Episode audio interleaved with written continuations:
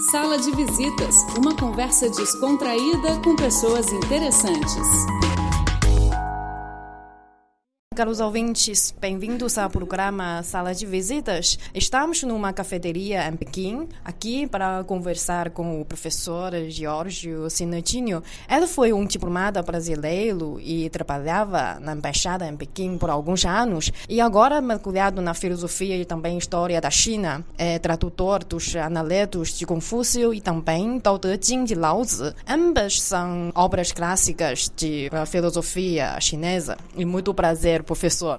Muito prazer, boa tarde aos seus ouvintes. Muito obrigada pela sua presença para esta conversa. Então, primeiro vamos focar nesta uh, versão inédita dos analetos, porque é traduzido uh, diretamente do chinês para português. E uma vez que as ideias de Confúcio tiveram muita influência na filosofia, também pensamentos, valores morais dos chineses, se fizer um resumo, pode apresentar em breve os principais conceitos, pensamentos confucianos. Bem, essa é uma questão extremamente complexa. Eu acho que em poucos minutos é uma, é uma tarefa demasiado árdua. Confúcio, é, Confúcio é, é a tradução em português de Contiu, né, que é um pensador é, do período da primavera e outono, é final da dinastia Zhou da China, um momento em que os reis de Zhou estavam começando a perder o poder sobre todo o território chinês. É, nesse momento surge o Confúcio como um idealista, conservador,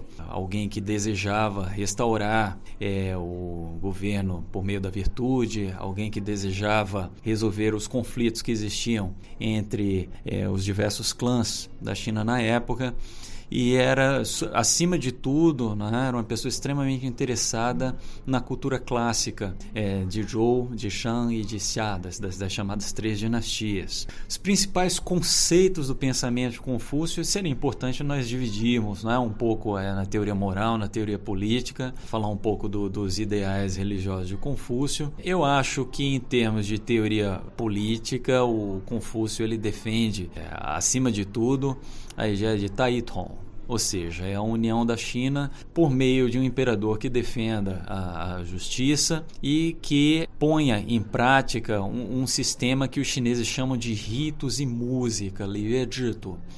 Então, politicamente, o Confúcio ele acreditava essencialmente que a educação, é, que os valores, a virtude, elas são capazes de resolver os conflitos políticos. Né? Moralmente, vem, o Confúcio ele, ele pode se dizer que, que o Confúcio ele é como que deu expressão ao, aos valores familiares chineses, né? A ideia é, de que o, os filhos devem ser filiais, né? Os chineses chamam isso de xiao, xiaoxuan, é, e que os pais devem é, ter carinho para com a sua família, né? Devem manter um, um ambiente é, familiar harmônico é, e que isso parte um, um, pouco pela, pela disciplina é, das emoções e pela disciplina dos valores valores. Isso também é, é, é, algo que pode ser atingido, segundo Confúcio, por meio do estudo. Né? O estudo é, que o Confúcio fala não é o estudo que nós estamos habituados hoje. O estudo, na verdade, ele é uma prática integrada é, que envolve é, todas as dimensões da vida do indivíduo, não apenas o lado dos conhecimentos, que é hoje o que nós chamamos de estudos, né? mas também é, a prática das relações sociais, né? como é que as pessoas devem se relacionar com os vizinhos, com os pais, com os superiores sociais. Então esse seria mais ou menos um, algum dos pontos da, da, teoria moral do Confúcio. E aí nós entramos nos ideais religiosos Confúcio, que é um, um terceiro nível que merece, merece muita atenção. Né? É, nesse ponto eu gostaria de falar do supremo conceito da filosofia confuciana, que é, é Zhen, nós traduziríamos isso por humanidade. Na verdade, a humanidade, ela perpassa um pouco a vida política do indivíduo, a vida familiar e sua existência é, é, enquanto indivíduo, indivíduo para si próprio. O Zhen é, o conceito de humanidade, não é? ele presume o que? Ele presume que a partir do momento que um indivíduo ele atravessa o caminho do estudo, a partir do momento em que ele se integra harmonicamente suas relações pessoais, a partir do momento em que ele contribui para a vida política, né, ele consegue é, sintetizar em si próprio um conjunto de qualidades que fazem dele não apenas um bom cidadão, não apenas um, um bom homem de família, mas também como um, como um intelecto, como um espírito é, superior. Né? Então, a pessoa que consegue realizar em si a humanidade, ela se torna o que o confucionismo chama de sábio, né? Shanran. Então, mais ou menos, nós teríamos esses três níveis. Eu acho que isso pode resumir é, um, um, em linhas muito gerais o pensamento Confúcio. Uh, para estrangeiros, Confúcio é um ponto de partida para entender a China. E neste livro, no início deste livro, na introdução, uh, explicou por que a leitura dos analetos. E então, para brasileiros, para portugueses, o professor pode contar para ele, nossos ouvintes, por que lemos analetos. Oferece alguns valores eh, universais para as pessoas ser homens nobres, nesse sentido. Bem, é, essa, essa é uma pergunta muito, muito instigante. Né? Eu acho que há dois pontos na questão. A primeira delas é nós uma é nós tentarmos entender é, a influência que Confúcio teve na China, o desenvolvimento Confúcio para a cultura chinesa. Não é? Isso exige é, estudos é, especificamente da, de como a história chinesa viu Confúcio, né, do Confúcio histórico. Um segundo ponto é uma, uma interpretação do confucionismo. Né? Nós tentarmos ver algumas coisas, algumas contribuições que o confucionismo realizou para a cultura chinesa e nós pensarmos até que ponto isso pode ser aproveitado por outras culturas. Né? Especificamente em relação a essa segunda questão, eu acho que sim, é possível nós aproveitarmos é, da, da, da tradição confuciana é, uma série de ideias ideias, valores e intuições que eu acho que são poderiam ser muito úteis para esses nossos tempos em que vivemos. É, então, quando nós falamos de homem nobre, do homem nobre confuciano, até que ponto isso pode ser realizado no, Portugal, no Brasil é, ou em, em, qualquer outro país, isso, nós devemos ter o cuidado de é, compreender que é, houve mudanças sociais, né, mesmo na China. Então, o conceito de homem nobre Confúcio fala, né, nós temos sempre que é, tentarmos adaptar essas ideias, ver como essas ideias elas seriam possíveis no, no, contexto que nós vivemos hoje. Dito isso, em minha opinião, eu acho que uma coisa muito importante em todo o confucionismo é o apreço ao estudo, né? o gosto dos livros, o respeito a, a, a, aos professores e de que maneira é, você criar uma, um modo de você criar uma disciplina moral no indivíduo, isso pode trazer benefício, acarretar benefícios para a sociedade como um todo. Isso é algo que hoje em dia, é, embora não, não nós enxergamos na sociedade hoje um, um, problema. Um problema que é um, excesso de ênfase em termos de direitos e nós falamos muito pouco dos deveres que os indivíduos têm com a, a, sociedade. Eu acho que o confucionismo, nesse ponto, ele merece uma, uma certa atenção. Eu acho que eh, todos os direitos eles são construídos por é, sacrifícios feitos pelos indivíduos. Então, é, a partir do momento que as pessoas reclamam direitos para si, eu acho que elas deveriam também estar prontas para para assumir responsabilidades. É? E o confucionismo fala muito sobre o senso de responsabilidade social do indivíduo. Responsabilidade é, social, confucionismo, não significa exigir bem algo que você julga legítimo, né? Defesa do meio ambiente, defesa da igualdade é, entre homem e mulher.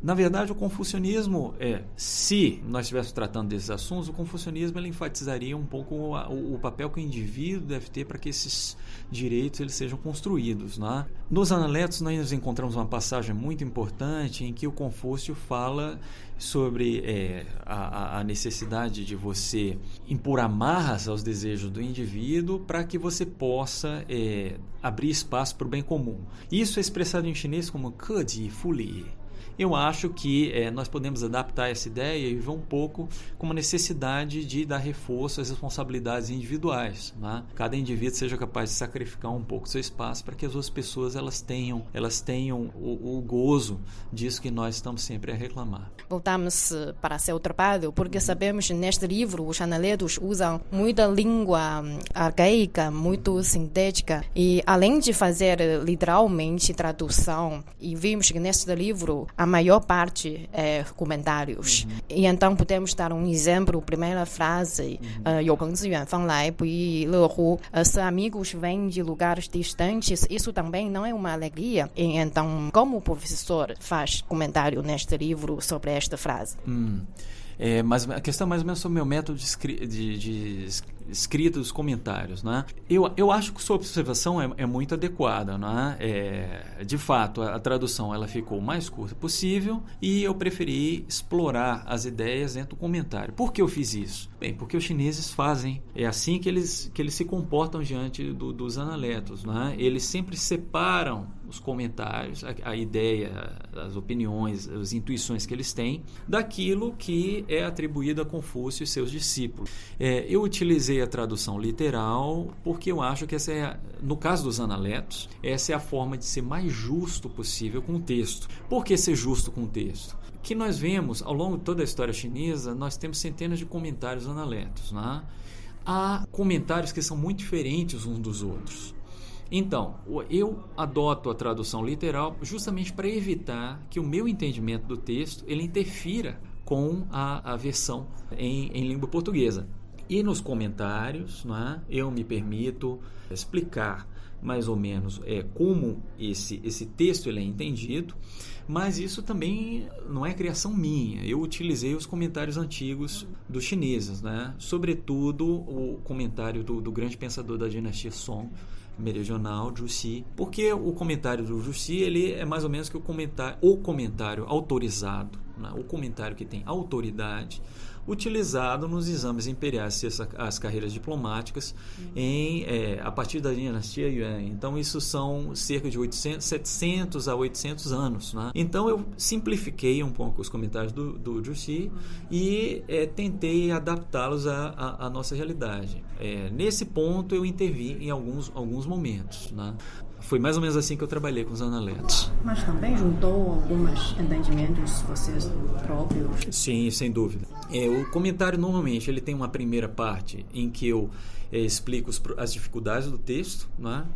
A partir daí eu entro um pouco inspirado nos comentários chineses. Eu explico como esse texto é entendido na China e por último, em muitos lugares, né, não é sempre, eu também me permiti escrever um pouco é, baseado na, minha, na experiência de vida na China que eu tinha na época. Mas, de fato, este livro foi lançado em 2012, Sim. já passados seis, sete anos. Hum. Quando o professor revisa esta edição, já sente alguma mudança no seu entendimento em termos das ideias de Confúcio? Bem, a resposta curta é sim, há diferenças, mas não, eu não acho que essas diferenças influenciam tanto no, no, no texto. Eu continuo a viver na China, eu continuo a, a estudar é, cultura chinesa, é, é, eu continuo a escrever agora textos mais, mais, mais curtos, né, textos mais, mais especializados sobre temas mais, mais concretos da cultura chinesa e obviamente que houve mudanças. Porém, quando eu escrevo, quando eu escrevo os analetos ou Tao Te Ching ou agora o, o Zhuangzi, eu faço de uma maneira em que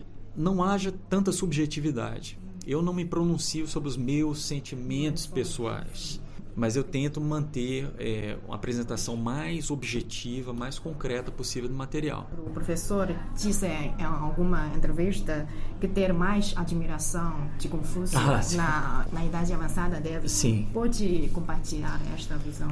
Eu não saberia como responder de uma forma sucinta esse problema. O, o, o que eu acho é, essa é uma visão minha muito pessoal e de repente ela, ela não é factualmente correta. Mas a visão que eu tenho é a de um homem que é, viveu em conflito com seus ideais. É um homem que não conseguiu realizar no mundo, enquanto vivo, é aquilo que ele acreditava que era o melhor para si, para a China. Né?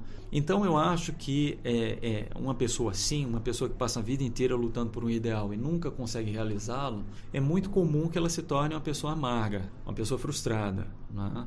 Mas a, a, as poucas citações aqui que nós podemos dizer com certeza que são do, do, do mestre já na, na, na, sua velhice, ele parece ser uma pessoa que encontrou sua paz. Né? E eu acho isso muito admirável. Eu gosto particularmente da maneira como Confúcio direcionou a vida dele, né? de um homem que queria ser um político, de queria, que queria ser uma pessoa com poder, uma pessoa importante, e que ao final de sua vida é, consegue é, encontrar nos livros, consegue encontrar é, na arte, consegue encontrar no pensamento um, uma realização de repente que é muito maior muito mais positiva do que se ele tivesse se tornado um político importante nos seus 40, 50 anos assim.